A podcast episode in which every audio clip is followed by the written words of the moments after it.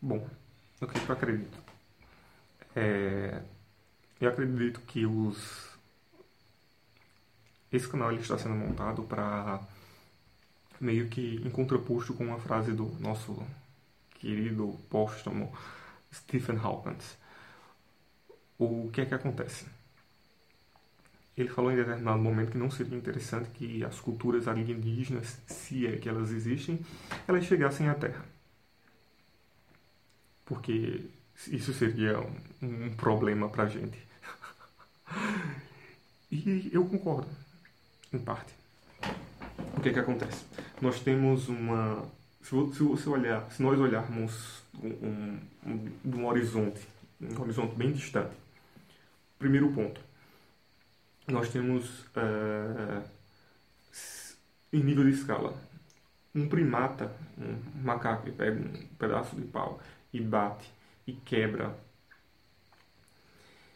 é, e, e, e, quebra um, um coco para tirar o um miolo de dentro, está mais, mais ou menos no mesmo nível tecnológico que nós, se nós olharmos numa escala da quarta dimensão, por assim dizer, de quem trabalha com a quarta dimensão. Estão, todos estão ambos a, a, milha, a milhares e milhões de anos, tecnologicamente falando, atrás. Se você considera-se uma sociedade alienígena que tem uma vis, é, que tem uma visão mais macro, tipo eu sou o planeta, eu não eu sou o planeta, eu sou o universo, vou tentar, tentar consertar as coisas, é mais ou menos do seguinte: eu vou ao hospital quando eu me sinto com febre, quando eu estou infectado por algum vírus, bactéria, tal, tal, tal. Se você pega a crosta terrestre, que é essa leve camada fina de verniz sobre uma grande bola de, de basquete, como Carl Sagan diria, o seguinte, é, nós vemos pequenos pontos cinza naquela imensidão verde que vão degradando, consumindo, poluindo e, destruindo. Isso a gente chama de colônias. Ou, para os mais os novatos, de cidades. Se você pega o, cidade, nada mais do que é uma, uma ferida, uma casca de ferida que se ramifica. Não basta ir muito longe, não. Você pega o Google, o Google Maps, se distancia e você já consegue ver aquela sombra adentrando. Se você dá zoom até nas partes verdes claras, você vai ver que são plantações que vão consumindo. China, Estados Unidos, Brasil, a, todos os países, essas ramificações são muito assim.